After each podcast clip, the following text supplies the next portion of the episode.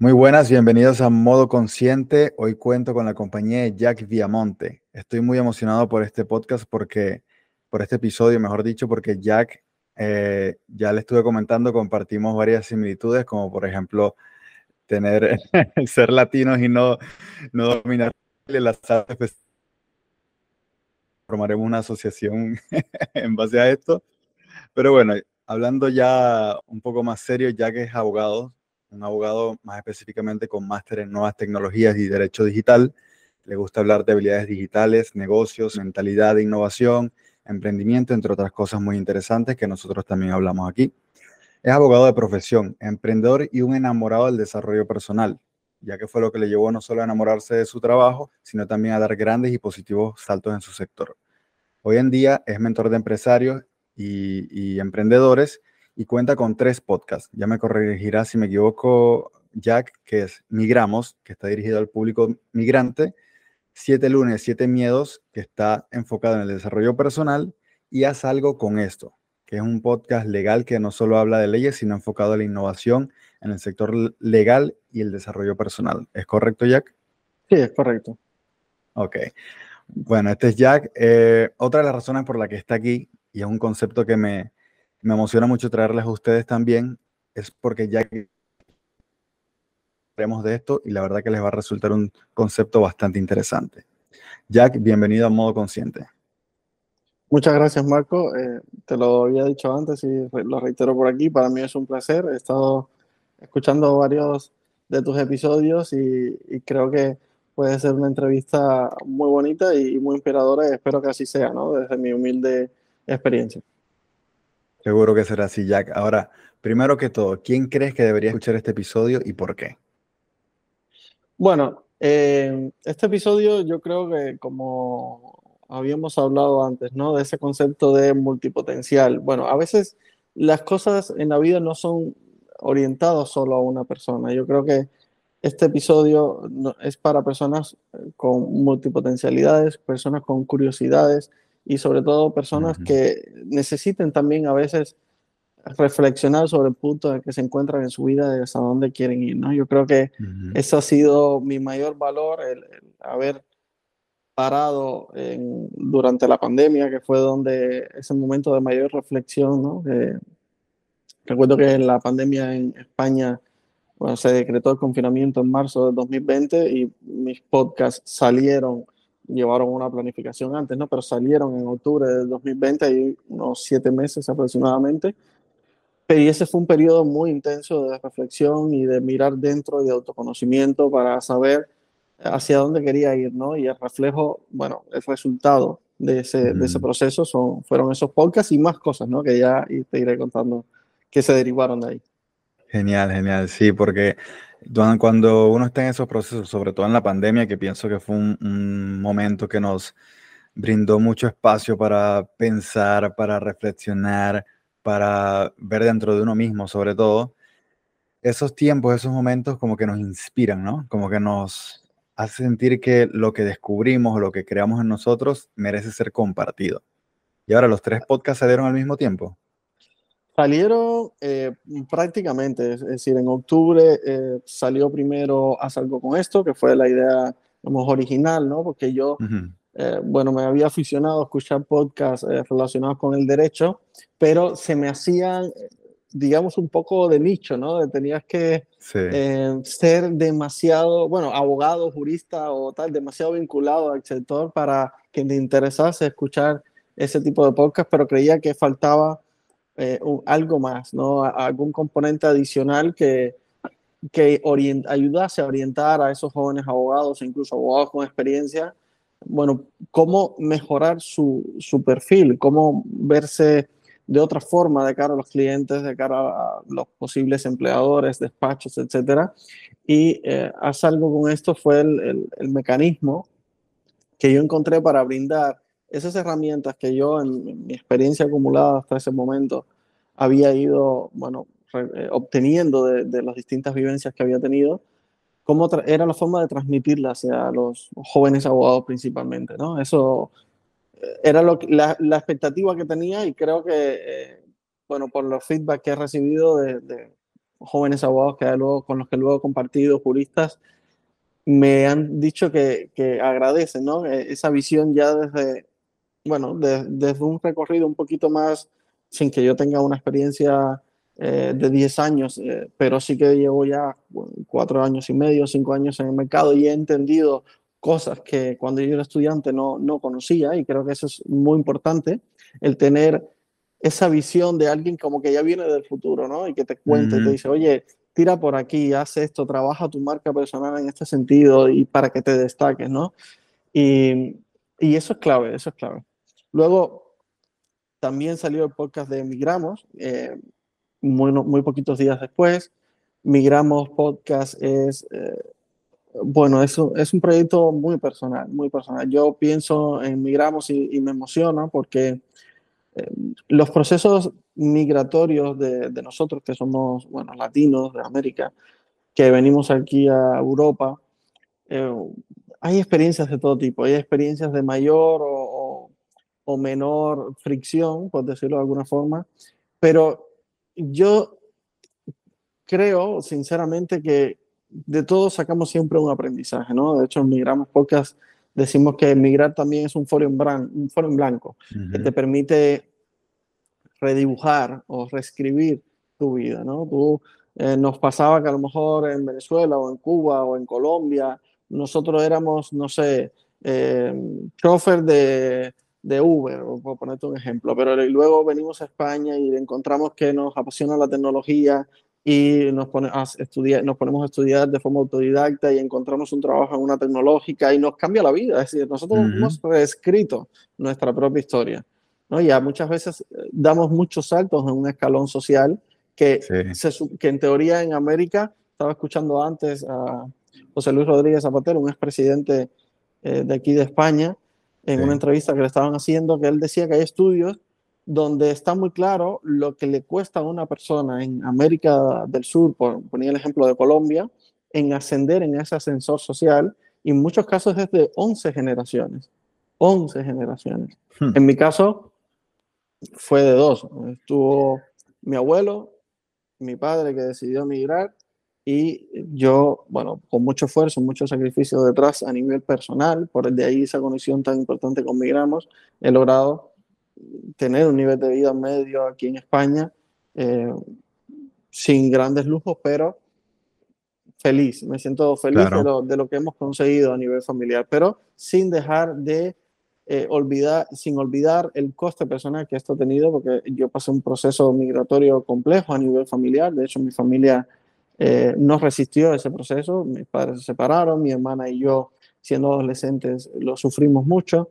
Y por eso hablamos antes de la importancia de, de mirar dentro, ¿no? Y esto, esto fue un proceso que generó muchas tristezas en mí, pero también supe ver lo positivo de esto.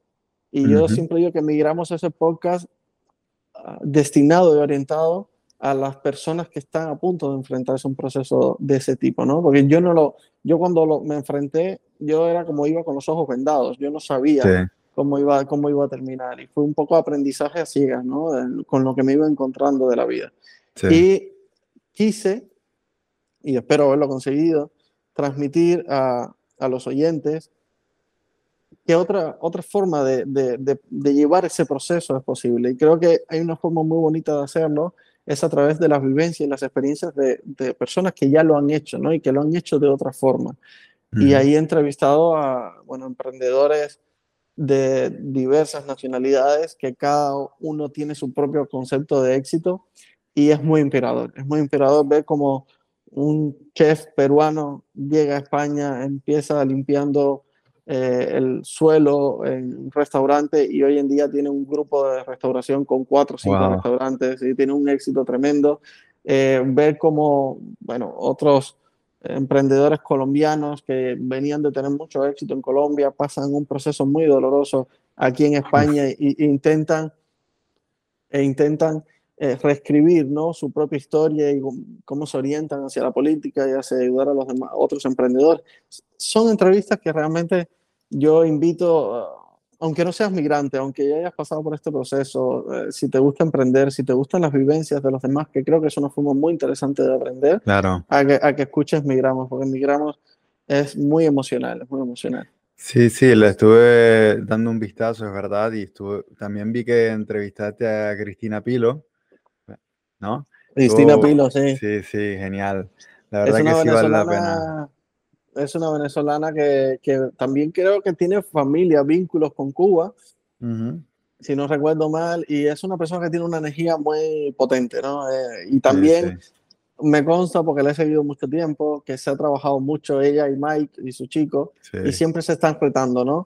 Y, y, creo que retarse uno mismo es la forma que más rápido te garantiza eh, el crecer, porque tú te vas sobreponiendo. Y de hecho, lo estábamos comentando previamente antes de empezar a grabar que nuestros podcasts nacieron de esto, ¿no? De enfrentarnos a, al, al discomfort, a la incomodidad de, de, hablar, de comunicar y son cosas que potencial, probablemente no habíamos hecho antes, pero que desatan un potencial en nosotros, cosas que a lo mejor no conocíamos antes.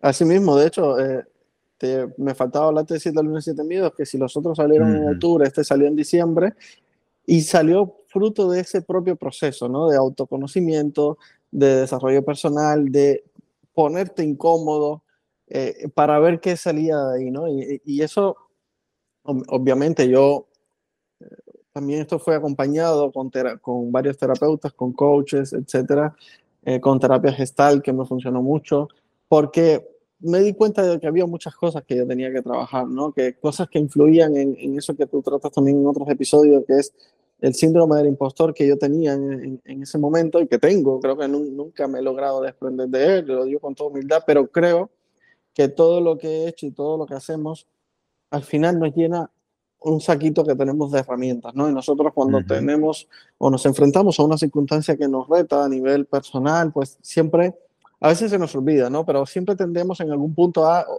recordar, hostia, que tengo aquí mis herramientas y déjame echar mano de ellas para enfrentarme a eso. Entonces, eso fue un proceso de siete lunes, donde cada lunes yo me enfrentaba a un acto o un estímulo que me resulta, que me pusiese incómodo, ¿no? Yo te comentaba antes, o me iba a escalar y yo nunca había escalado, un rocódromo, y esa sensación de, bueno, de que tengo que subir esta montaña y tengo que, eh, bueno, no, no desconozco completamente cómo es el proceso, te puedes caer, te puedes lesionar, te puedes estar, pero tienes ciertas herramientas, aquí literales, que te dan una seguridad para que tú te aventures a ese proceso, ¿no? Eh, eso es muy instructivo.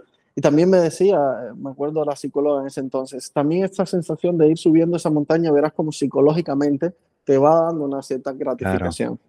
Ah, entonces, otro lunes me iba, no sé, a hacer boxeo, que también es algo como más eh, retador y te pone en conflicto, ¿no? Y, y, con eso.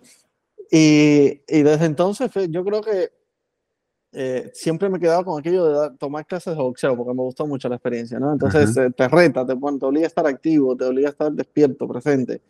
Eso ha sido muy importante. Entonces he, intentado en ese siete lunes, siete miedos, brindarle a las personas unos mini eh, bootcamps, ¿sabes? Son siete semanas, son siete lunes, siete semanas, donde vas a estar donde entrevistamos a un, entrevisto a un experto en una materia en concreta que intentamos destripar todo lo posible en episodios muy cortitos porque es un formato píldoras, pero que tú te vayas de esas siete semanas con una reflexión muy grande sobre ti, sobre lo que quieres de tu vida.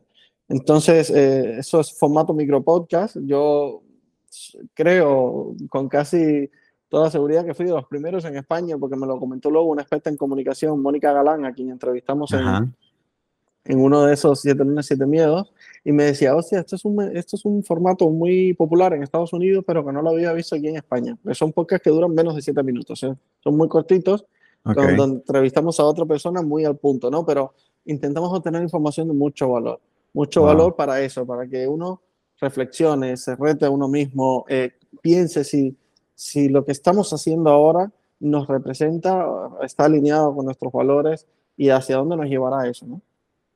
eso es la historia de los tres podcasts.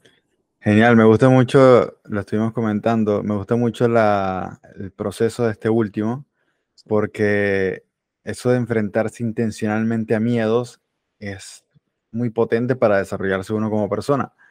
Y, por ejemplo, hablamos también del ejemplo de, de hacer el, el, podcast, uno se enfrenta a ese miedo, pero también, eh, yo no te lo he contado, pero por ejemplo, cuando estábamos comentando lo de bailar salsa, resulta que tengo una amiga que baila muy bien, tal, y está en un grupo, y yo intencionalmente me iba a estos grupos. Fui a una clase incluso a hacerlo. No puedo decirte lo incómodo que fue, no para de preguntarme por qué me había metido en esto, pero al final todo es como idea de uno, ese síndrome del impostor, tal, como que, ay, pero ¿qué haces tú haciendo esto? ¿Por qué? Que no sé qué tal. Pero uno se va luego, cuando te vas exponiendo a eso, te vas dando cuenta que ni la gente es tan mala como crees que va a ser. Nadie se va a burlar de ti como crees que lo van a hacer y después te das cuenta que poco a poco vas cogiéndole la vuelta, vas haciendo cosas, igual con esto, igual con como puede ser con las clases de boxeo, que también no lo había visto como una manera de enfrentarse al, conflicto. Yo también que a veces solía evitar mucho los conflictos, hoy en día no tanto, pero uno lo hace por, por mantenerse en esa zona de confort, ¿sabes? Y también haberlo puesto como en siete lunes, como que cada lunes te enfrentabas a algo, es una buena manera también de ponerle un timeline, una, una fecha para hacerlo porque que no, que no les pase a las personas que están oyendo este episodio, que no les pase como me pasaba a mí, que digo, sí, un día, un día voy a clase de salsa o un día voy a hacer tal cosa, pero nunca ha llegado ese día. En cambio que si lo pones, por ejemplo, como dices tú, eh, qué sé yo, siete lunes o, o siete martes, como quiera cada persona, o, o diez, diez miércoles, lo que quieran, pero que se ponga una fecha para hacer las cosas. Es una buena manera de enfrentarse a, a cualquier miedo, a cualquier cosa que le genere esa, como esa incomodidad, ¿no? Así mismo es.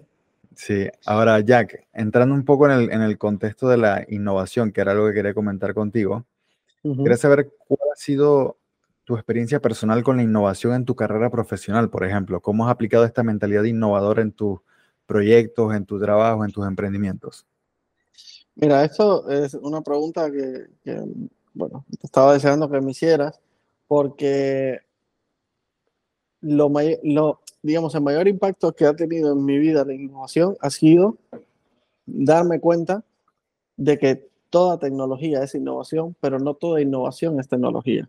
Y eso es algo que las personas no tienen en cuenta. Es decir, cuando em, a lo largo de la evolución humana, de, pues, pasamos de, bueno, la evolución del eh, primate a, a, lo que somos hoy en día, ese proceso de Homo erectus, Neandertal, Homo sapiens, etc. Cuando descubrimos que con una palanca se podía mover volúmenes mucho mayores que simplemente cargándonos, eso es una innovación que no implica un móvil ni soñar, eh, una laptop o unos auriculares. Es decir, es una innovación muy, digamos, muy práctica, muy desvinculada de lo que conocemos hoy en día como la tecnología. Y se suele eh, hablar, yo antes me pasaba, ¿no? Confundía eh, innovación con tecnología y la innovación puede ser una, digamos, una forma distinta de hacer cualquier proceso. Si tú trabajas en un despacho de abogados y, por ejemplo, todos tus procesos eh, son, por decirlo de alguna forma, más clásicos, la forma en que te comunicas con los clientes, la forma eh, en la que llevas a, cabo tu trabajo, todo eso se puede optimizar. Tú puedes buscar un un experto que venga y te diga, bueno, a lo mejor si tú antes eh, los clientes te pasaban la documentación en físico o lo que sea, pues a lo mejor ahora te puedes mandar un globo y que vaya a casa del cliente, que recoja la documentación y que te la traiga a tu casa. Fíjate, y no, y no te estoy tampoco metiendo gran carga tecnológica de por medio, ¿no? Pero lo que quiero decir es que se pueden hacer las cosas de forma muy distinta. Y la innovación es una de mis grandes pasiones porque de ahí nace también el, el, el otro emprendimiento que tengo. Además, yo soy abogado profesionalmente, pero tengo este emprendimiento de de coaching, de consultoría para jóvenes emprendedores que tienen esa idea, ¿no? Tienen un sueño. Y antes hablaba de que te pasaba a ti mismo, ¿no? De que te querías hacer algo, pero luego que no decías algún día. Yo mm. eh, voy a, sesiones con, con, una coach y ella me dice siempre que la diferencia entre un sueño y un objetivo es que tienes plazos en el objetivo. Te pones mm. muy claros plazos para llegar a determinadas metas y con eso vas trabajando. Pues yo creo que a muchos emprendedores eh, y a muchas personas en general, aunque no emprendas, necesitan tener mayor claridad en, eso en la vida, ¿no? Eh, hacia, dónde, hacia dónde iremos y transformar esos sueños en objetivos. Entonces, para mí la innovación ha sido clave en ese, en ese sentido. Me ha permitido incluso innovar en, en mi propio... Eh, mi propio modo de vida. Yo no soy un abogado al uso, yo soy un abogado que además tiene otras muchas inquietudes y una de ellas es eh, el emprendimiento y el ayudar a, los jóvenes empresarios, ya sean migrantes, ya sean eh, españoles, europeos, de donde sea, a bueno, llevar su vida hacia otro lugar. Y eso es, eso es muy bonito.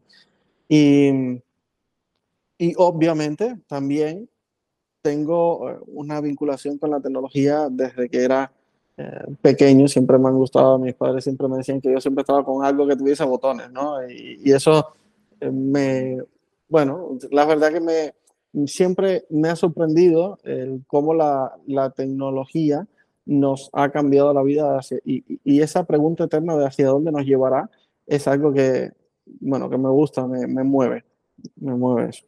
Genial. Y estás, estarás familiarizado con la, la inteligencia artificial, ¿no?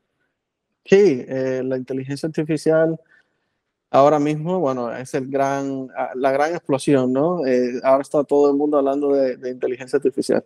Claro, quería preguntarte precisamente eso, o sea, ¿cómo funciona el papel, por ejemplo, del derecho digital de en las empresas y, y, en las nuevas tecnologías como la inteligencia artificial? ¿Cómo Mira, se correlaciona? Yo eh, realmente sin ser, quiero ser muy humilde en esto porque he escuchado a personas que, que, han hablado de la inteligencia artificial el impacto que va a tener en nuestras vidas, personas que admiro, ¿no? que tienen una larga trayectoria eh, tratando estos temas, pero desde mi humilde experiencia, yo en un sector como el derecho, yo creo que la inteligencia artificial va a ser completamente revolucionaria. Es decir, es un eh, nosotros abogados, juristas, estamos muy acostumbrados a tener que lidiar con procesos muy arcaicos, de alguna mm, forma, ¿no? Mm. Mientras en otros sectores eh, trabajan con Slack, con Project Management, eh, para Project Management usan tecnologías Agile o Scrum o tal. Nosotros seguimos casi, eh, en, no sé, un porcentaje muy alto trabajando en papel, con reuniones en presenciales, en físico, eh, utilizando, digamos, los mismos modelos de siempre, sin usar machine learning, sin, sin tirar de estas tecnologías que tenemos a mano. Y yo sí que he visto algo con la inteligencia artificial que no había visto con otras tecnologías, como por ejemplo el blockchain, porque se habló mucho, eh, un momento que se habló mucho de, de, de, blockchain y de los smart contracts y que esto podía revolucionar el mundo del derecho bueno, ha sido interesante y ha tenido consecuencias interesantes, pero creo que la revolución no ha sido global.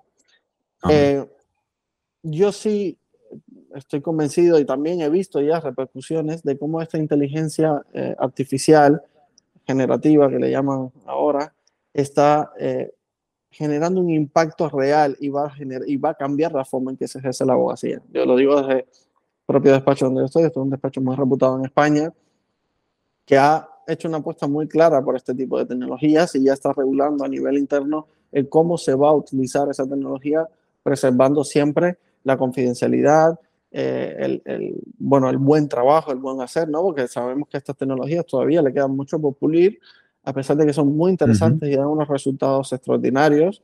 Bueno, siempre tiene que haber una supervisión de, de un humano con conocimientos detrás para que el trabajo y que el resultado sea de calidad, ¿no? De una calidad a un nivel alto, ¿no? Pero, eh, sin duda, yo, de hecho, en algo como esto siempre digo que el sector de, los, de la abogacía y de los juristas es un sector muy vintage, ¿no? Muy ligado a, a lo clásico, a lo siempre se ha hecho así, y ve cómo una tecnología viene y disrumpe todo de una forma tan, digamos, agresiva, porque ha sido bastante agresiva. el, cómo ha cambiado todo y que, y que bueno, digo con, con, cierto orgullo que el sector no se ha quedado ajeno a eso y que está empezando a dar pasos en ese sentido, ¿no? Y ya estamos viendo también startups que están utilizando la, la inteligencia artificial para vincularlo a la producción de textos jurídicos, de escritos, documentos, etcétera, y otras que son para uso general, pero que tienen un uso muy interesante aplicado en el ámbito jurídico, como por ejemplo el chat PDF. Eh, ChatPDF, no sé si la conoces, es una herramienta buenísima eh, para cualquier persona, estudiante, eh, profesional, consolidado ya en su carrera, lo que sea, porque nos ayuda mucho a, extraer información de valor de un texto, de un documento. Entonces, si ah, tú te descargas, claro, eh, te pongo un ejemplo muy, muy, básico, pero que, para que se entienda muy bien. Yo me puedo descargar una sentencia eh, del Tribunal Supremo, la subo a, a ChatPDF y ChatPDF ya me va haciendo unos resúmenes por secciones del, del, documento y también me permite interactuar con él. Yo le puedo hacer preguntas. ¿Qué dijo el, el tribunal sobre el, el, derecho al honor y a la intimidad? Y entonces el tribunal, el, el propio programa saca del, del, documento las reflexiones que hizo el tribunal sobre ese, Algo más conciso, ¿no? Y te, y te los da. Entonces te ahorra mucho tiempo de, de investigación, si tú vas haciendo eso con cada ley o con cada informe que tú quieras resumir, vas extrayendo los, los, resúmenes de forma muy rápida. Ojo, siempre pongo la advertencia de que uno debe conocer la materia un mínimo si no quiere cometer errores. Y sobre todo si puedes, echarle, si puedes echarle un vistazo en diagonal a, al documento, leerlo muy rápido para saber sobre todo qué información puedes extraer de ahí luego te permite esa interacción ser mucho más eficiente, ¿no? Porque me ha pasado que a lo mejor le he hecho preguntas sobre un tema que sé que está en el documento, porque ya me lo había eh, leído y me, y me, ha dado como resultado, bueno, que ese tema no estaba, ¿no? Que lo sentía, pero que no había nada al respecto. Entonces, claro, tú le vuelves a preguntar porque tú sabes que, que sí que se habla y le dices, oye, ¿estás seguro? Uh, le preguntas a, la máquina, ¿no? Oye, ¿estás seguro? Y él te dice, ah, perdona, sí que se dice esto, tal, entonces te lo pongo. Entonces, con esto quiero decir, es una herramienta muy poderosa, pero que no nos, podemos, no nos podemos confiar, tenemos que también ser conscientes de que, y ahí está también nuestro gran valor frente al miedo que tienen muchas personas a que la inteligencia artificial nos sustituya. Yo creo que la inteligencia artificial va a cambiar la forma en la que hacemos las cosas. Habrá puestos de trabajo que son sustituibles, pero yo creo que los puestos de trabajo que se sustituyan son puestos que no tienen mucho valor la interacción humana, ¿no? el, el, intelecto humano. Al final, claro. el arte, el pensamiento crítico, el pensamiento lógico, eso es lo que nos hace realmente valiosos como, como seres humanos. Y eso va a seguir estando. Y es lo que dices tú, al final eh, la innovación es eso, es como lograr hacer una, algo que antes era una gran cantidad de trabajo o algo muy complicado con una ayuda, con algo que te apalanque. Por ejemplo, en este caso, estas herramientas orientadas o basadas en inteligencia artificial nos ayudan a ahorrar muchísimo tiempo, esfuerzo en distintas actividades. Por supuesto que hay que ser cauteloso con temas sobre todo tan sensibles como es el tema legal. Y, y eso es donde viene el valor humano. Tengo un amigo que él es programador eh, y él me dice que a veces como que para ahorrarse tiempo le pide a la inteligencia artificial que le genere un código para hacer X cosa. Al final la inteligencia artificial la corrige, entre comillas, o le dice, ¿estás seguro que es así? Y luego la inteligencia le dice, bueno, lo siento, tienes razón, eh, hay que corregir esto, lo que sea, ¿vale?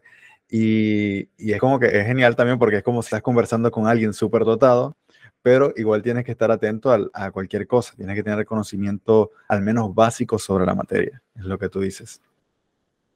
Sí, yo por eso, ya te digo, eh, recomiendo que hay mucho, cada persona haga algún curso al respecto, yo creo que hay muchos cursos eh, gratuitos eh, en internet, sobre todo, no hay que volverse un experto en inteligencia artificial si no uno no le gusta, pero creo que uno sí que debería es como aprender a leer y a escribir, ¿no? Yo creo que ahora va a ser imprescindible aprender a entender las nociones básicas de la inteligencia artificial y aprender a escribir prompts, que es como aprender a programar. Aprender a programar es un lenguaje, la programación son varios lenguajes, de hecho. Cada lenguaje es, es, es, de una forma diferente, ¿no? Hay programadores de Java, otros de Python, otros de C++, otros de tal. Entonces, bueno, que entre ellos es como cuando a veces, no sé, tú sabes ruso, te es más fácil aprender otra cosa similar, ¿no? Pues cuando sabes español, te es más fácil aprender portugués. Así, tienes eh, esas conexiones, pero no dejan de ser lenguajes. Y, y creo que esos son los fundamentos de la inteligencia artificial. Yo creo que es muy importante tener nociones de eso, porque también nuestra sociedad va hacia un punto donde tendremos que en algún momento hacernos una, bueno, ya no la estamos haciendo, ¿no? Eh, cuestiones en el ámbito de la filosofía, la moral, la ética, ¿no? Hasta dónde llegaremos con la inteligencia artificial, qué trabajos realmente sustituiremos, cuáles no, a pesar de que podamos, pero por un sentido ético o filosófico no hacerlo.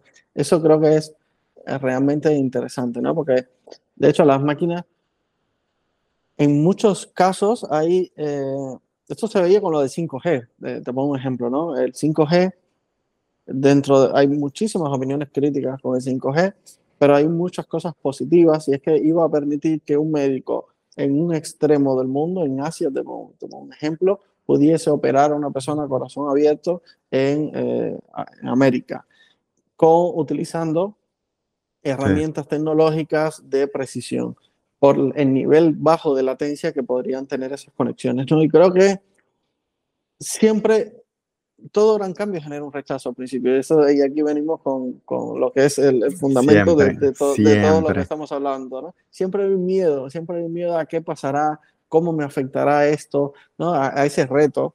Pues yo creo Porque que... es lo desconocido. Exacto, exacto. Eso es brutal, lo desconocido. ¿Cuánto, quiero decir, cuánto nos remueve, ¿no? El no saber qué va a pasar. Y, y me sigue pasando hoy en día me sigue pasando con muchísimas cosas de decisiones a nivel profesional, eh, cambios tecnológicos, por ejemplo. Y no, perdóname que, que me extiendo mucho en esta, en esta respuesta, pero eso me parece apasionante. Eh, hace unos meses eh, Apple lanzó las Vision Pro, estas nuevas ah, máscaras de realidad aumentada. Creo que es realidad mixta, no es realidad aumentada, es realidad mixta porque realmente lo que tú ves es el mundo real, pero sobre lo que tú ves en el mundo real, ellos te van sacando y te van poniendo, eh, digamos, elementos creados por software. Y, tipo eh, hologramas, ¿no? Entre comillas, por así decirlo. Sí, es como, eh, son dos pantallas que tienes con muchísima resolución en cada ojo y es como si tuvieses un, como si fueran hologramas.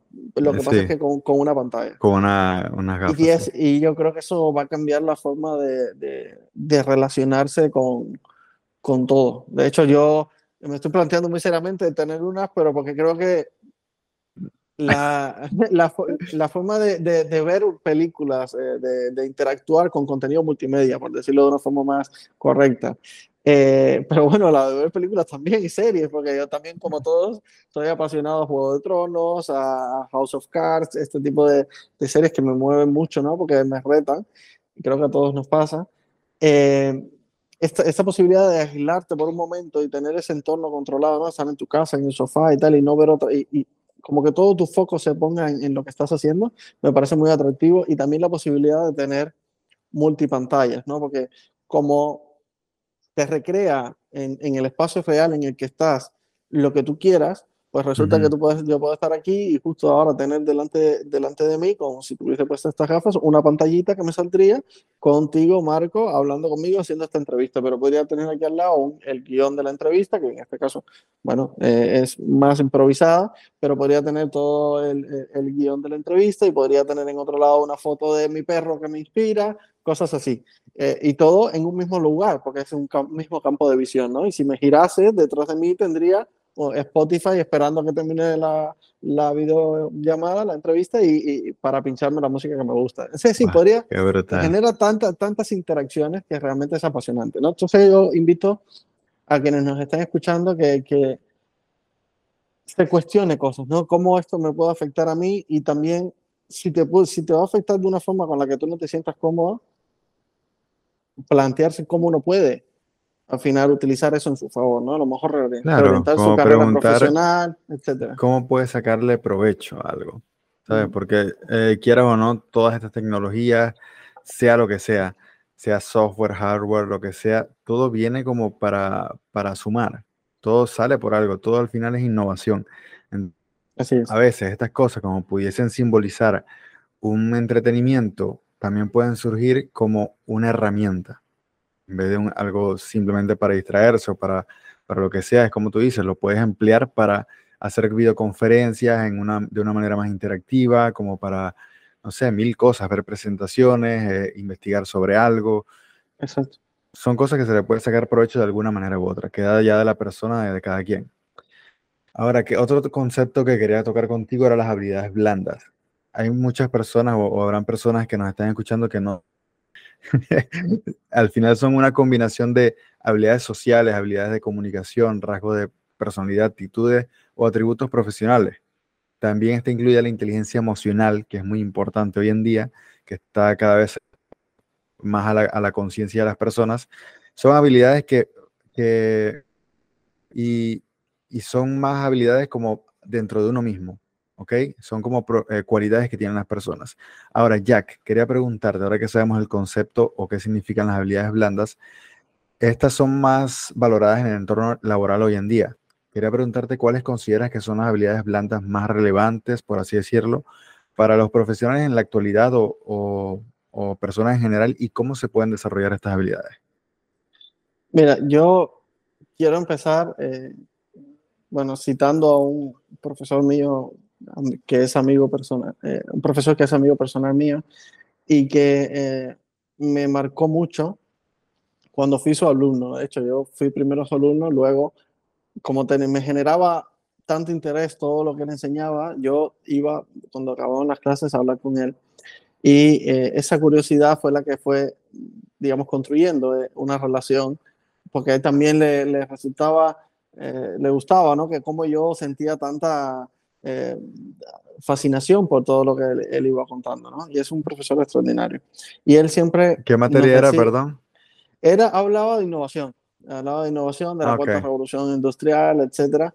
Y él, dentro de ese campo de la innovación, también nos hablaba, eh, trabajaba mucho en cómo ser nosotros distintos, porque él cita siempre a unos grandes filósofos, ahora mismo no, no, no, te sabría decir cuál, por eso se lo atribuyo a él, porque al final es quien me ha marcado, ¿no? Y él decía, o eres distinto o eres barato, o eres diferente o eres sustituible.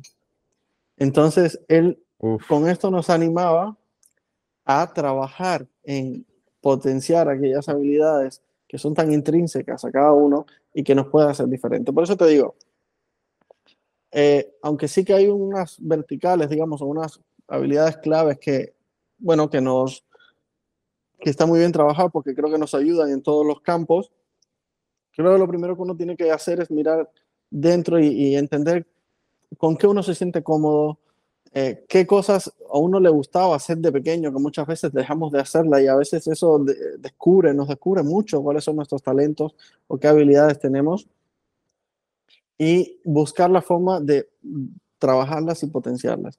Mira, em, él, este profesor mío en las clases siempre empezaba preguntando, bueno, ¿cuántos de ustedes que están aquí han estudiado derecho? un máster de, en Derecho Digital y Nuevas Tecnologías. Todos levantábamos la mano, claro, todos estábamos ahí, habíamos estudiado Derecho.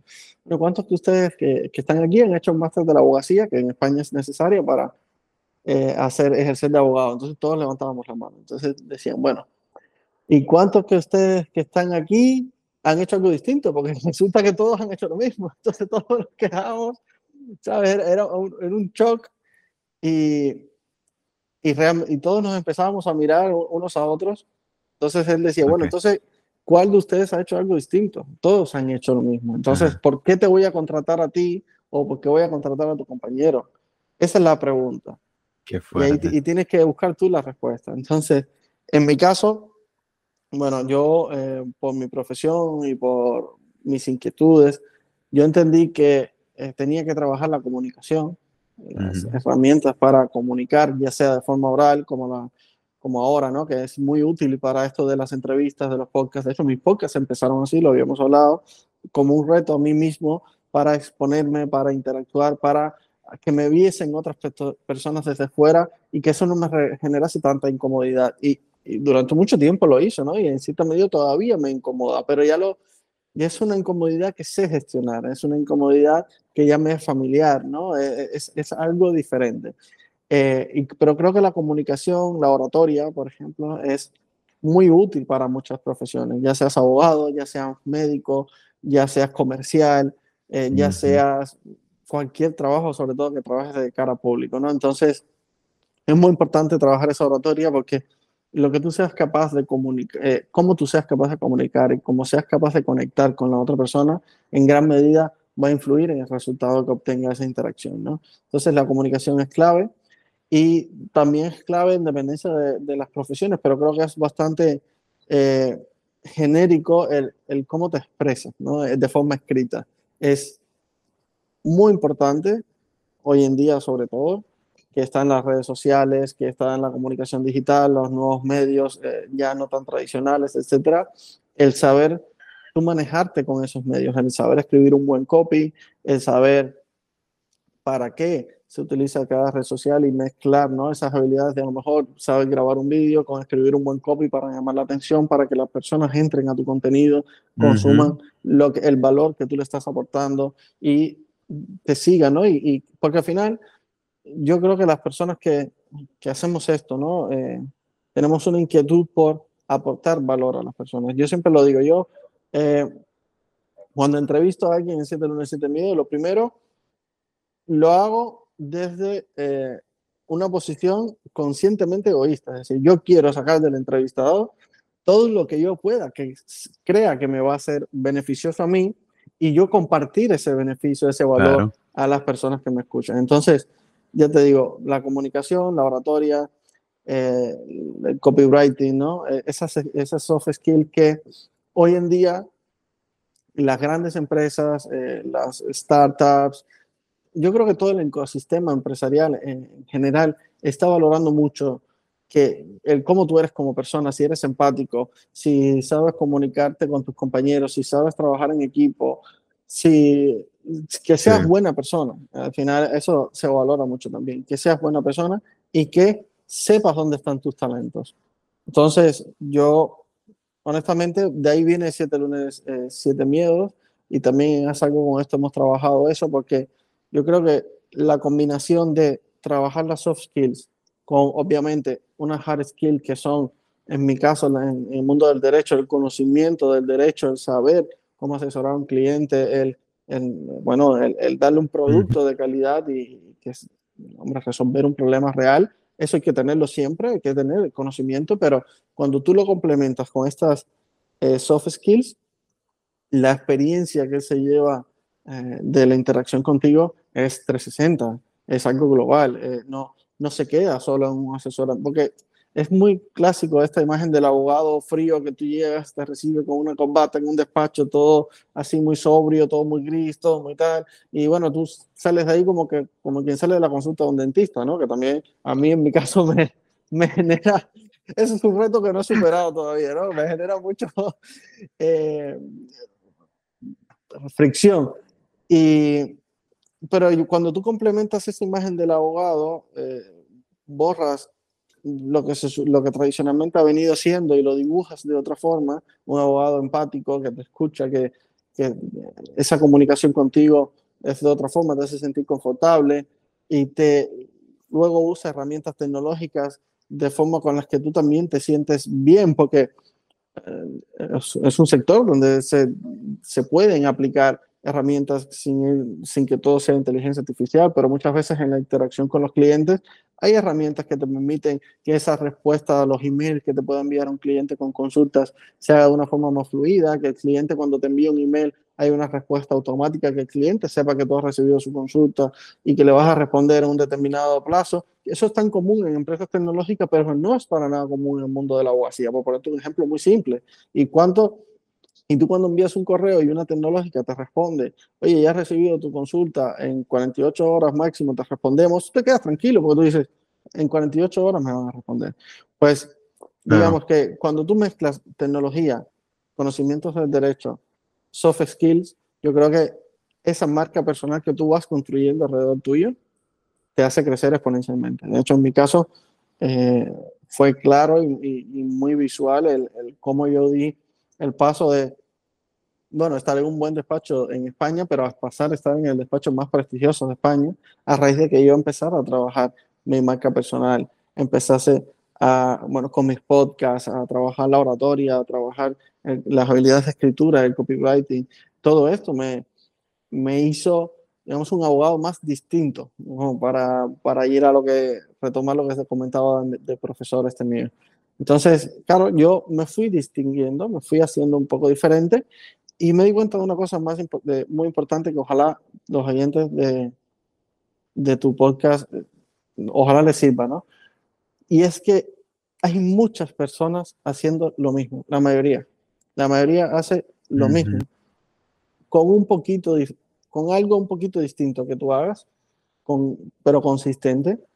Verás que en tres, seis meses los resultados van a ser impactantes para ti mismo. No te vas a dar cuenta cuando mires hacia atrás, ostras, todo lo que he conseguido haciendo esto que me llena desde un punto de vista emocional, que eh, está alineado con, con, mis valores y que me lleva hacia, bueno, la persona que yo quiero llegar a ser algún día, ¿no?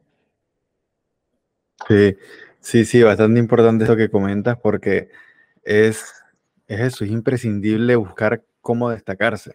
Al final, sobre todo en el, en el caso de nosotros, cuando uno va a empezar un podcast, de pronto tú piensas como que, wow, pero es que ya hay mil podcasts, ya hay mil, mil canales de YouTube, mil cosas, pero, pero cada quien tiene algo diferente, ¿sabes? Una vez escuché a David Goggins, no sé si conoces quién es, que él decía como que, mira, yo he escuchado cantidad de, de historias en libros, en podcasts, pero luego dije, como luego pensé, hay ciertas historias con las que he conectado. ¿Quién sabe si alguien, aunque sea una persona en el mundo, conecta con mi historia o conecta con lo que siento yo, conecta con las ideas que tengo yo. Y digo, mira, es verdad, al final hay público para todo, hay, hay, hay mercado para todo, pero, pero es eso, es buscar uno, qué son las actividades, las cualidades propias que hacen que te destaques en cualquier campo, ¿ok?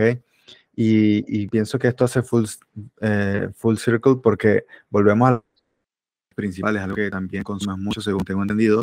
Y quería preguntarte, ya que, ya que igual ya me respondiste la pregunta anterior que tenía, era cómo, cómo ha afectado tu propia vida el desarrollo de esas habilidades blandas, quería preguntarte ahora, ¿qué prácticas o técnicas de desarrollo personal, por ejemplo, recomendarías a no solo a profesionales, sino a las personas en general que deseen alcanzar su máximo potencial?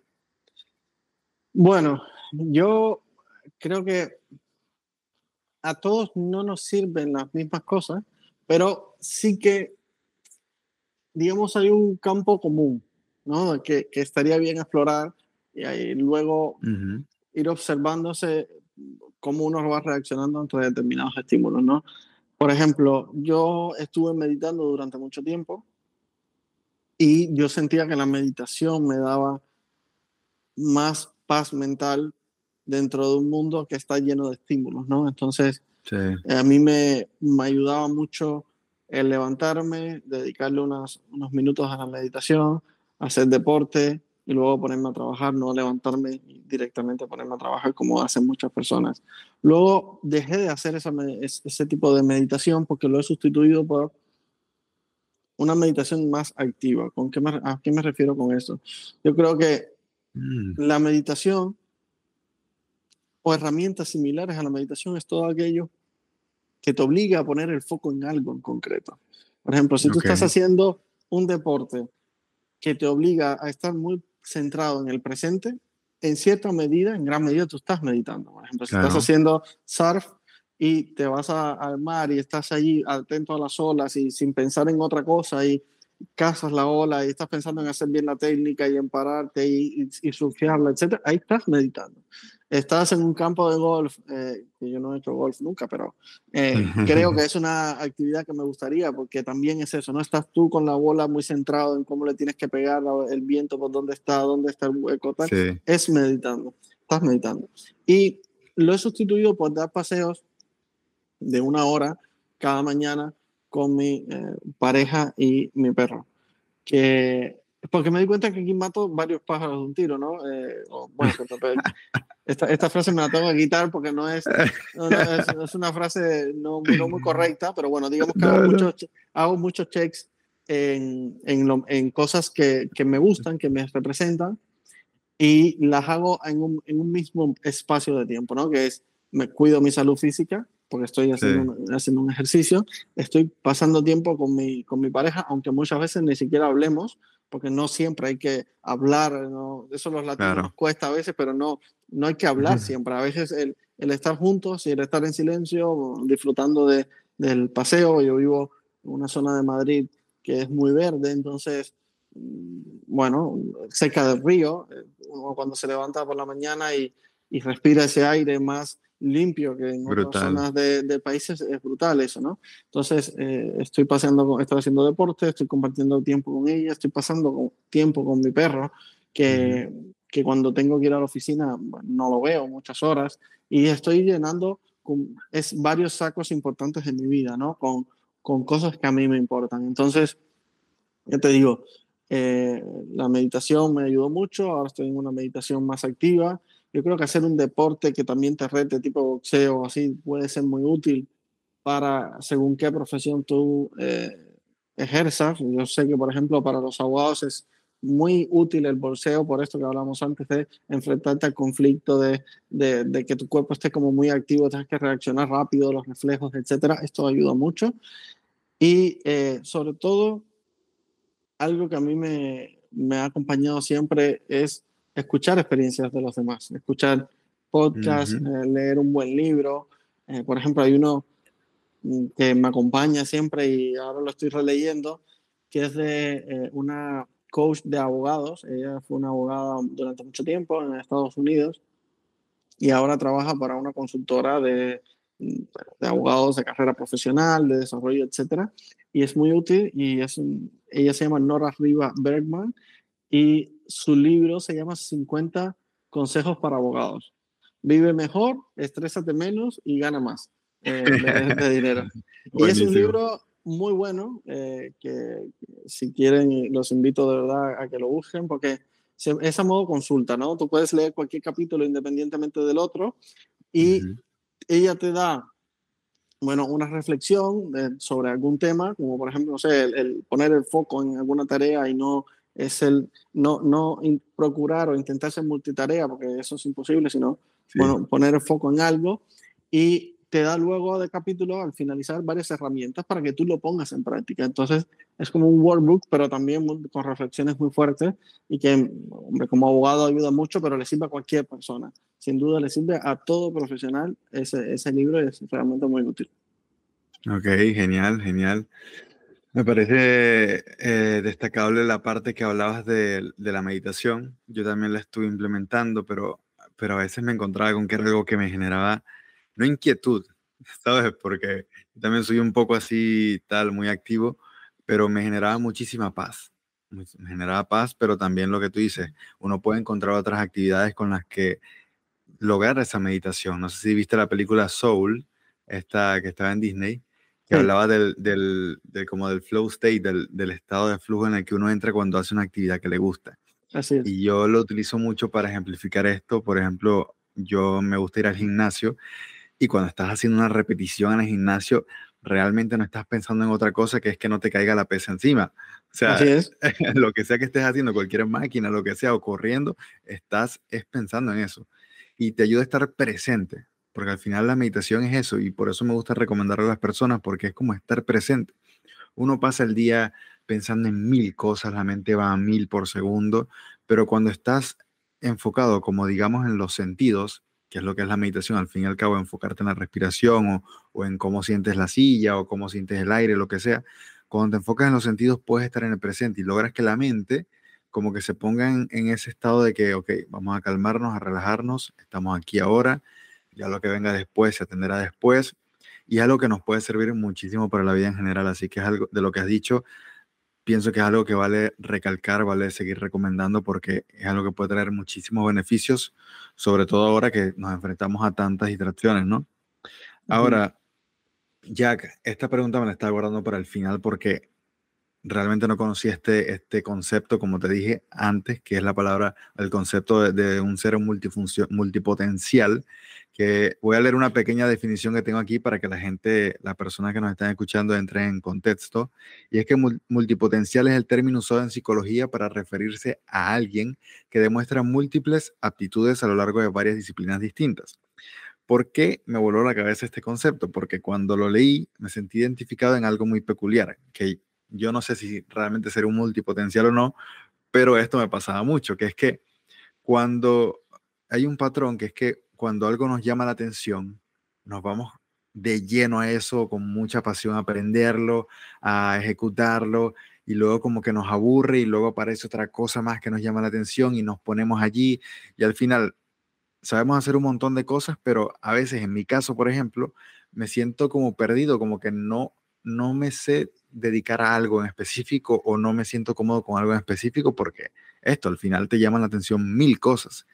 Ahora quería preguntarte, además de que si te ha pasado esto, quería, quería preguntarte cómo lograste encontrar tu vocación, especialmente si eres un multipotencial. ¿Cómo hiciste?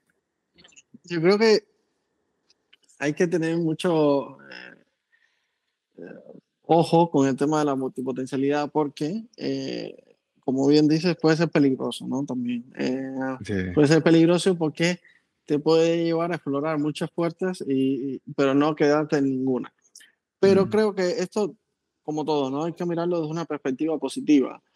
A mí me ha pasado que, bueno, yo también he sentido curiosidad por muchos temas, como tú bien dices, los investigo, los investigo, los investigo, llega un punto que me aburra, pero me he dado cuenta que hay determinados temas que nunca me llevan a aburrir. Entonces, yo creo que esa multipotencialidad te genera la curiosidad de ir a, por ello, a, por ese conocimiento, pero luego aquellos temas que realmente hacen match contigo, con quien eres, se te, se te van quedando y te acompañan a lo largo de la vida, ¿no? Ahora, yo no, no creo que uno tenga que ser un buen abogado solo, o buen médico solo, o buen conductor solo, no. Uno puede ser buen varias cosas, ¿no? Por ejemplo, yo en mi, a lo largo de mi experiencia profesional, yo mientras estudiaba un máster, estuve conduciendo un transfer que llevaba a personas al aeropuerto como, como todo estudiante que tenía un side job. Entonces, yo sentía que me gustaba ese trabajo por, la por, por, lo que me permitía. Si me gusta conducir, creo que conduzco bien, por lo tanto puede ser una potencialidad. Eh, y interactuaba mucho con las personas. Así conocí a, bueno, periodistas muy eh, reconocidos en España, a todo el colegio arbitral de Madrid, de los que eh, arbitran en los partidos de fútbol. Oh, eh, oh. conocí a gente muy interesante, digamos, pilotos de avión, personal de a bordo, y, y, ellos y me iban nutriendo de sus historias. Y quizás, mira, ahora que lo pienso, quizás ahí también me puedo haber, me puedo haber dado cuenta en ese momento que me gustaba el, el compartir, el recibir esas historias de las personas, porque luego, un tiempo después, se materializaron los podcasts. Entonces, ¿qué te quiero decir con esto? Se me daba bien el conducir, lo disfrutaba, viví ese momento con bastante intensidad mientras era estudiante. Luego terminé el máster de, de la abogacía, que me permitía colegiarme como abogado, pero yo no empecé a trabajar de abogado. Yo empecé a trabajar en el Banco Santander como informático. Y tú dirás, pero ¿y dónde estudiaste informática? Yo nunca lo estudié. nunca estudié informática.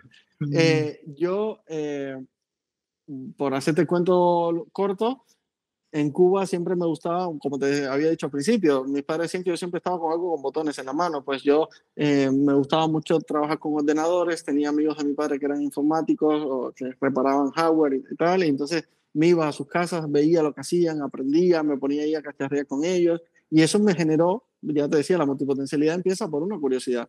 Esa curiosidad me generó que yo fuese adquiriendo ciertas habilidades. Luego yo terminé ese máster de la abogacía, tenía unos amigos que trabajaban en el Banco Santander de soporte técnico y les pregunté, oye, eh, ¿qué hace falta? Porque había una vacante y le dije, pero ¿qué hace falta para, para que te cojan? ¿Qué, ¿Qué, conocimientos tienes que tener? Etcétera. Entonces ellos me explicaron, bueno, tienes que saber Linux, escribir esto, una determinada serie de comandos para hacer unas consultas a las consolas, tal, tal, tal. Le dije, bueno, ¿puedo ir a tu casa? Me pongo a repasar ahí contigo, me lo estudio y tal. Ven para acá, Jack. Fui para allá con mi libreta, con mi lápiz, con tal. Fui, eh, me estudié un día todo lo que me tenía que aprender, hice la entrevista, pasé la prueba y estuve trabajando sé si seis o siete meses en, en, el Banco Santander de soporte técnico porque me fui yo a, a, un despacho de abogados a empezar mi carrera como abogado. Pero me fui también con un sabor agridulce, ¿no? Porque me fui de algo que me gustaba mucho a otra cosa que también me retaba y que, con la que me estaba empezando a, a familiarizar, como era el mundo de la abogacía y del derecho, ¿no? Eh, entonces, ahora yo me pregunto muchas veces, ¿qué soy mejor, abogado, informático, conductor o, podcaster? Pues no lo sé, yo eh, intento disfrutar de cada una de las cosas que hago, ¿no? Eh, creo que ahí está el, verdadero mérito de, de la eh, multipotencialidad y no confundirlo con la dispersión, porque muchas veces nos dispersamos y lo que hablamos antes, ¿no? La meditación es poner el foco en el presente, pues también gran éxito para nuestros emprendimientos, para nuestra vida profesional, etcétera, es poner el foco en, en el camino que tenemos. Saberlo dibujar es complicado, pero hay que buscar, el, eh, hay que sentarse a hacerse preguntas para uno ir dibujando hacia dónde quiero ir, para transformar esos sueños en objetivos, como habíamos hablado antes, tú dibujar ese mapa y poner el foco en ese mapa. Y hoy en día, eh, yo te confieso que mm, yo creo que mi vulnerabilidad es mi gran poder. Yo sé que soy imperfecto, ¿sabes? Y como dije antes, ¿no? De hecho, estábamos hablando, dije lo de matar tres pájaros de un tiro. Yo no, no me había dado cuenta antes, que eso se dice mucho en Cuba. Muchas veces tenemos estas frases hechas que nos salen en automático y está bien parar como decir, oye, me he dado cuenta que eh, esto, no, este, esto está, mal, está mal hecho, reflexiono sobre eso, me lo apunto, lo trabajo y estoy seguro de que si volvemos a hacer una entrevista de aquí a un tiempo, ya no cometería ese, ese tipo de error, pero soy consciente de que cometo errores, ¿sabes? Yo también me equivoco, también eh, muchas veces me voy por caminos eh, que, que no tenía previstos y que me llevan a otros lugares y me desvío un poco del foco y, y de hacia dónde tengo que ir para eh, bueno, conseguir las metas que me he planteado, ¿no? Pero también la vida va un poco de eso, ¿no? Hay que saber en su justa medida, a veces no hay que ser demasiado rígido, hay que tener foco, pero no ser demasiado rígido, ¿no? A veces se te presentan oportunidades y hay que saberlas ver y creo que la herramienta de la que hay que echar mano siempre para saber si eso te desvía mucho de tu camino no son tus valores, ¿no? Lo que tú eres como persona, el, eh, lo, lo, mucho que te conozcas, por eso hablamos antes de la importancia de, del desarrollo personal. Yo no veo el desarrollo personal como un tema de gurús y que uno, eh, bueno, no sé, de, de independencia del gurú que sigas, vas a tener más, mayor o menor éxito en la vida. Yo creo que toda persona que te haga reflexionar, te, eso te va a servir. Todo, si, si yo ahora de, de, este podcast me llevo varias reflexiones que me sirven a mí para mi vida. No, no puedo eh, es como las religiones, ¿no? ¿no? No hay que poner una por encima de otra, el respeto es súper importante y el autoconocimiento y el trabajarse a uno mismo, saber que meditar me da paz mental, hacer deporte por la mañana me ayuda a ser mejor en mi trabajo, ser mejor en mi trabajo, eh, me ayuda a tener una carrera profesional más eh, exitosa, sea lo que para uno signifique el éxito, porque cada cual tiene su propio concepto de éxito, y saber que si tú trabajas en ti mismo, en tu marca personal, en tu soft skill, en tus hard skills también hay que trabajar, por supuesto, pero bueno, eso es una tarea que ya le dejo a cada uno. Estoy seguro que te vas a distinguir, te vas a distinguir del mercado, te vas a distinguir de la competencia si eres emprendedor, te vas a sentir más cómodo contigo mismo, ¿no? Y creo que esa al final nos ayuda a todos a, navegar la vida, ¿no? Claro, claro, claro.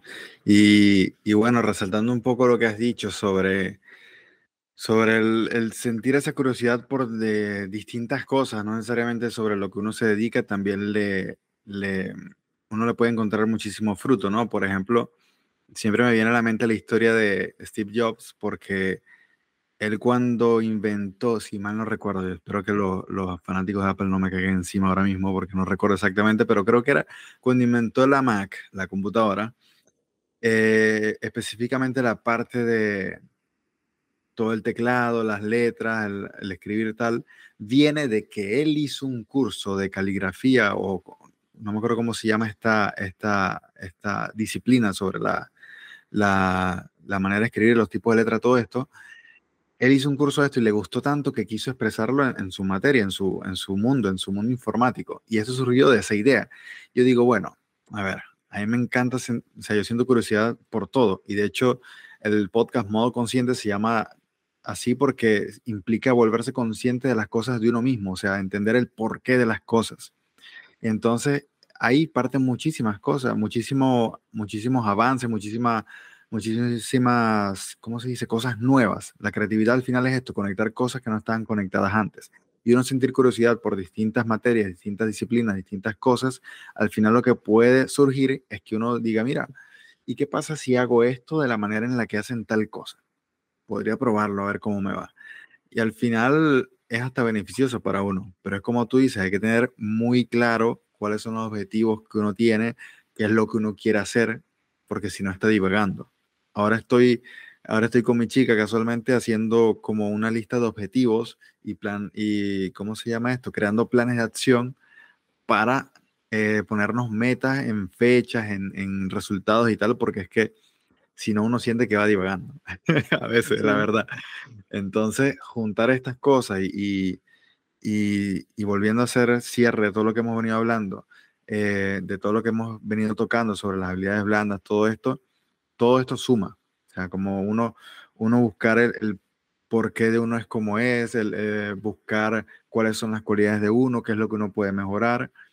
Y eh, al final de esto trata la vida, ¿no? Como buscar qué puede surgir, cuál puede ser el siguiente paso, dónde puedes ir. Y es esto, Jack. La verdad estoy muy agradecido por todas las cosas que hemos hablado, estoy muy agradecido por todo el contenido que hemos tocado aquí.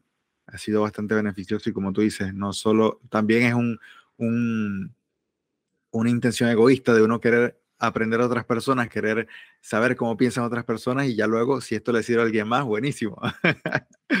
Entonces, nada, ahora voy a proceder ya con las últimas tres preguntas que le hago a todos los invitados. Aquí vamos a compartir ideas. Primero quería preguntarte, Jack, ¿cuáles son los hábitos no negociables que tienes? Además de, del que ya revelaste de ir todas las mañanas a hacer una caminata. ¿Cuáles son los hábitos no negociables que tienes? Vale, bueno, el de, la caminata lo, lo, rescato porque creo que es fundamental y como había dicho antes, cumple varios checks para mí, eh, hacer deporte, compartir tiempo en familia y eh, meditar en cierta medida, me sirve como, como gran herramienta de meditación. Me encanta, eh, creo que te he perdido por un momento.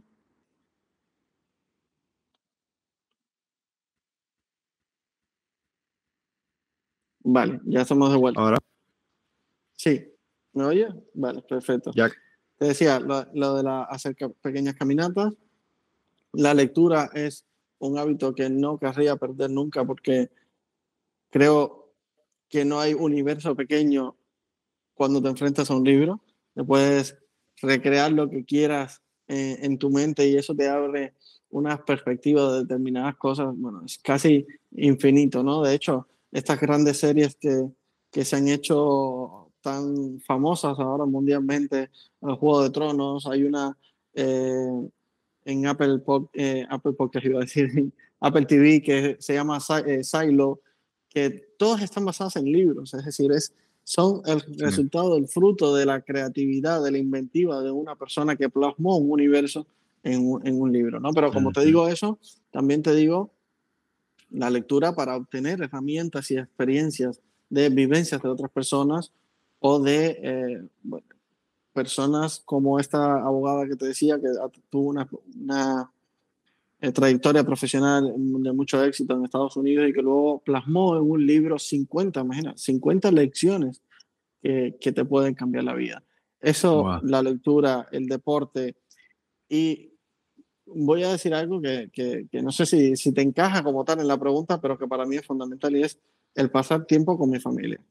El, el realmente compartir con mis seres eh, cercanos, el, el, no dejar de tener esa interacción social con aquellos con los que tú te sientes bien, te sientes más confortable, te sientes tú mismo, ¿no? Porque creo que eso es algo que traemos desde a lo largo de toda la evolución como, como seres humanos, ¿no? Hemos arrastrado ese, esa sensación de, de, de a veces de, de, necesitar estar en como, con tu tribu, con tu gente. Sí. Eso, es, eso es muy importante. Entonces, yo a lo mejor te, no, no parece tan iluminado, pero yo me he dado cuenta por la profesión que tengo, que trabajo largas horas, paso mucho tiempo fuera de casa, paso muchos días sin ver a mi familia, que bueno, eh, no, no estoy bien cuando eso me ocurre, ¿no? Entonces yo claro. lo que tiendo es hacia ir hacia ahí, ¿no? Y, ir al tener tiempo para mí, al cuidarme, hacer deporte, pasar tiempo con ellos, leer, al final el atenderse a uno mismo.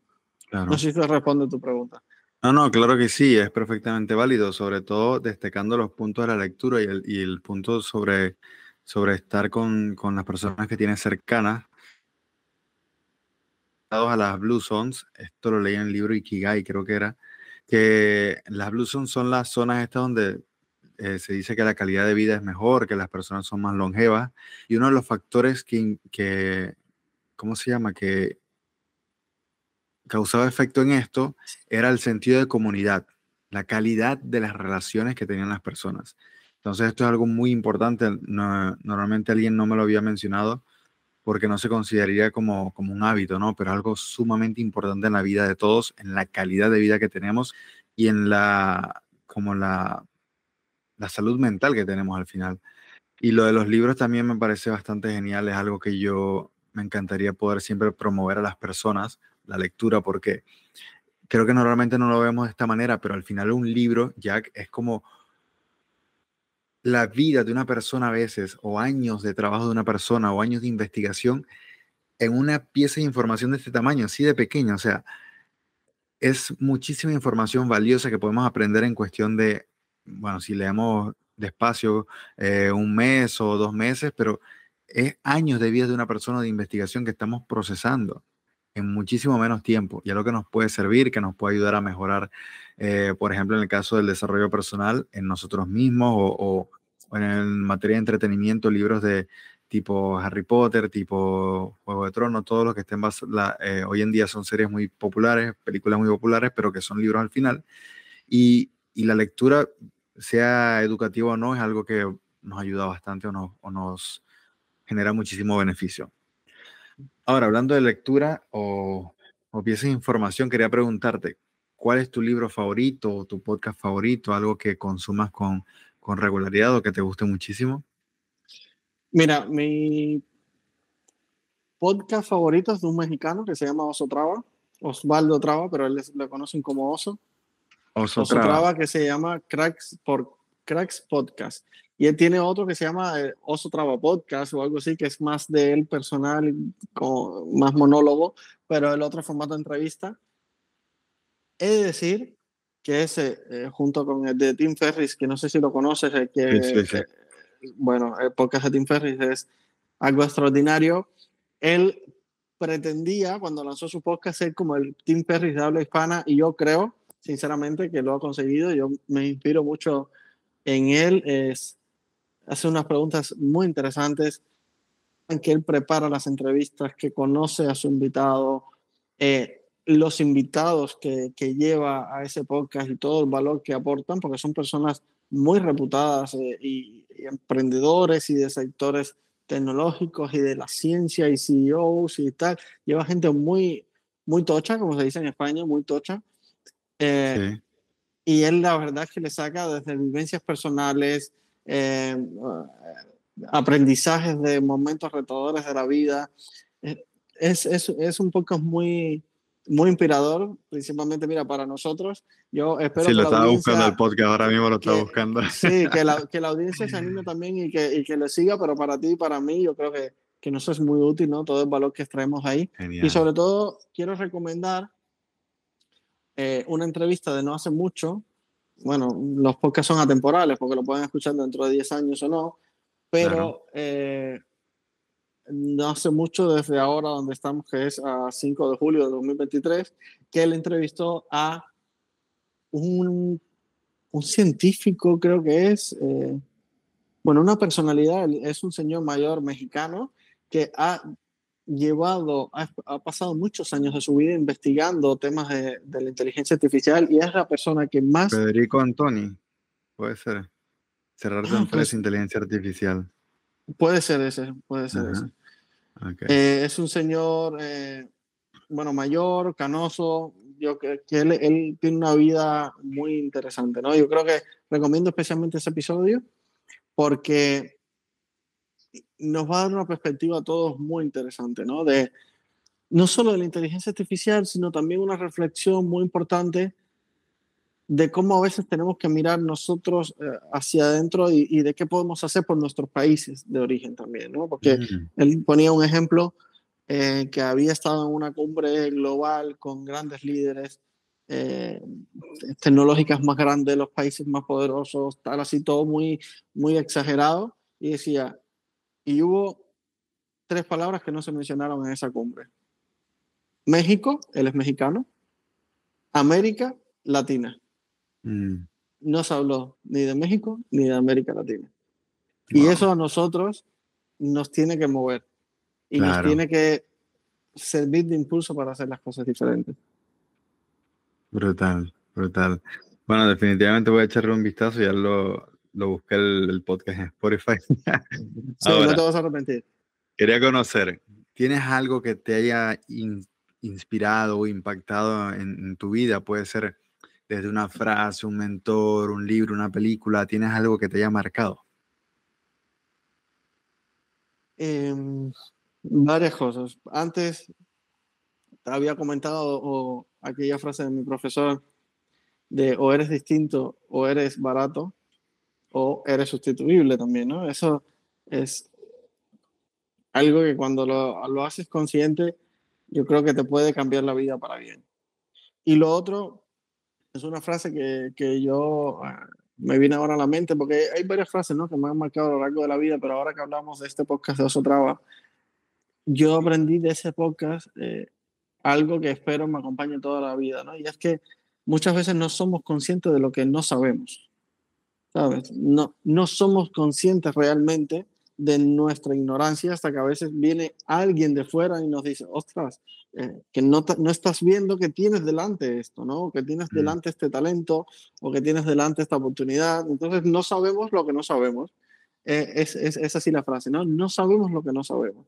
Y eso puede parecer una especie de trabalenguas, pero me invito a que reflexionen al respecto, porque muchas veces, y te pongo un ejemplo muy simple, ¿no? Alguna vez leí que para los antiguos griegos el mar no era azul, sino que era rojo.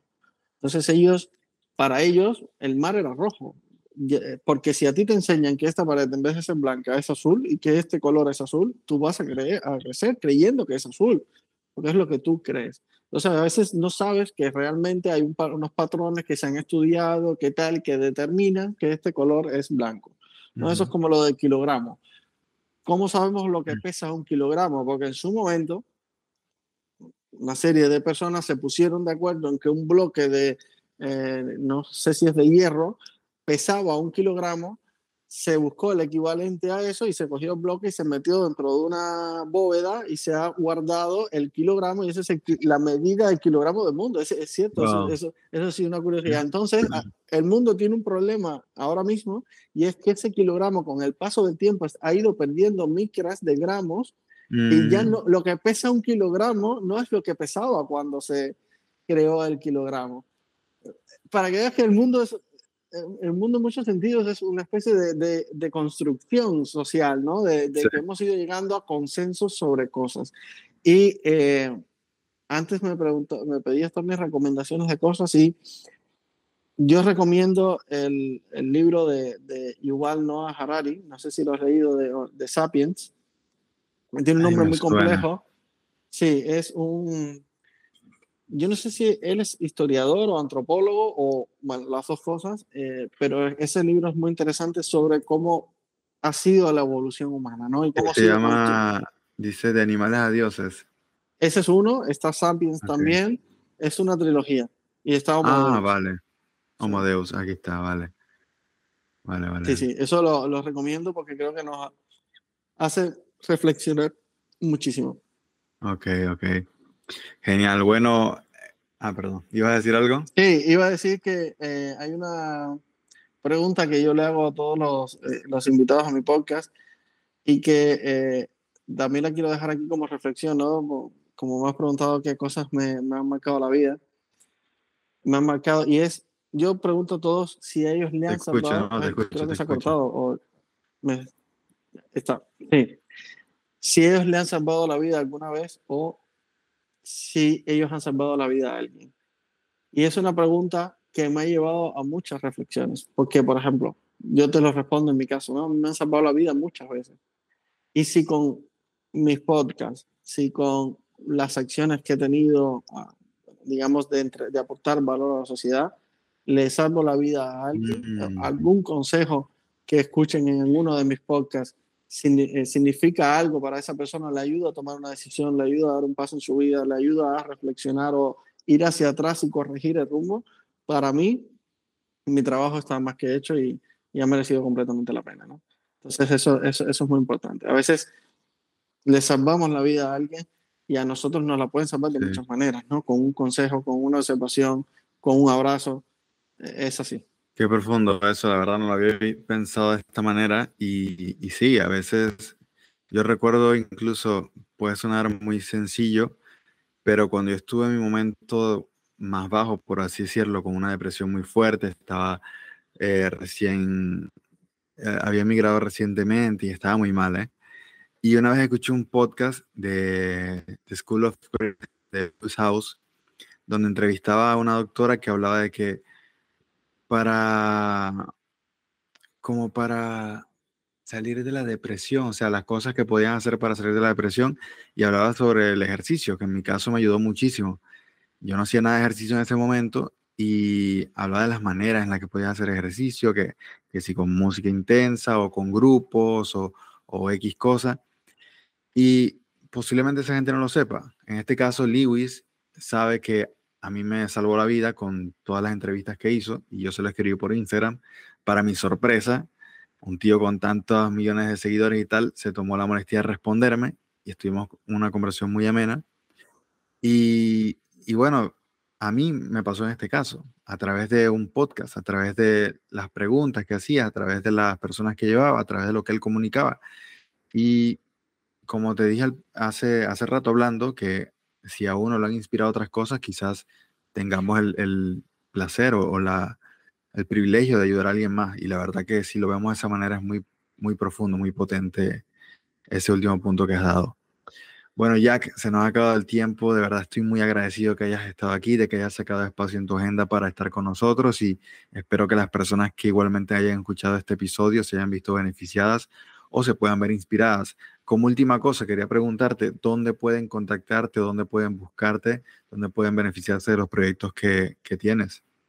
Bueno, eh, lo primero, muchas gracias a ti, Marco. De verdad ha sido un placer compartir este rato largo contigo. Creo que podríamos seguir muchísimo Fácilmente. Sí, pero bueno, con, yo también, como compartimos en este caso eh, este, este emprendimiento de, de ese podcaster, entiendo que, que también a veces hay que, las cosas tienen que estar en un periodo de tiempo muy controlado, también para facilidades, sobre todo del oyente.